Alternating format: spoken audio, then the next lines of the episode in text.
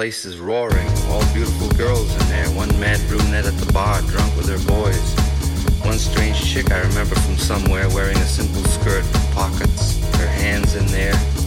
Short haircut, slouched, talking to everybody. Up and down the stairs they come. The bartenders are the regular band of Jack and the heavenly drummer who looks up in the sky with blue eyes, with a beard.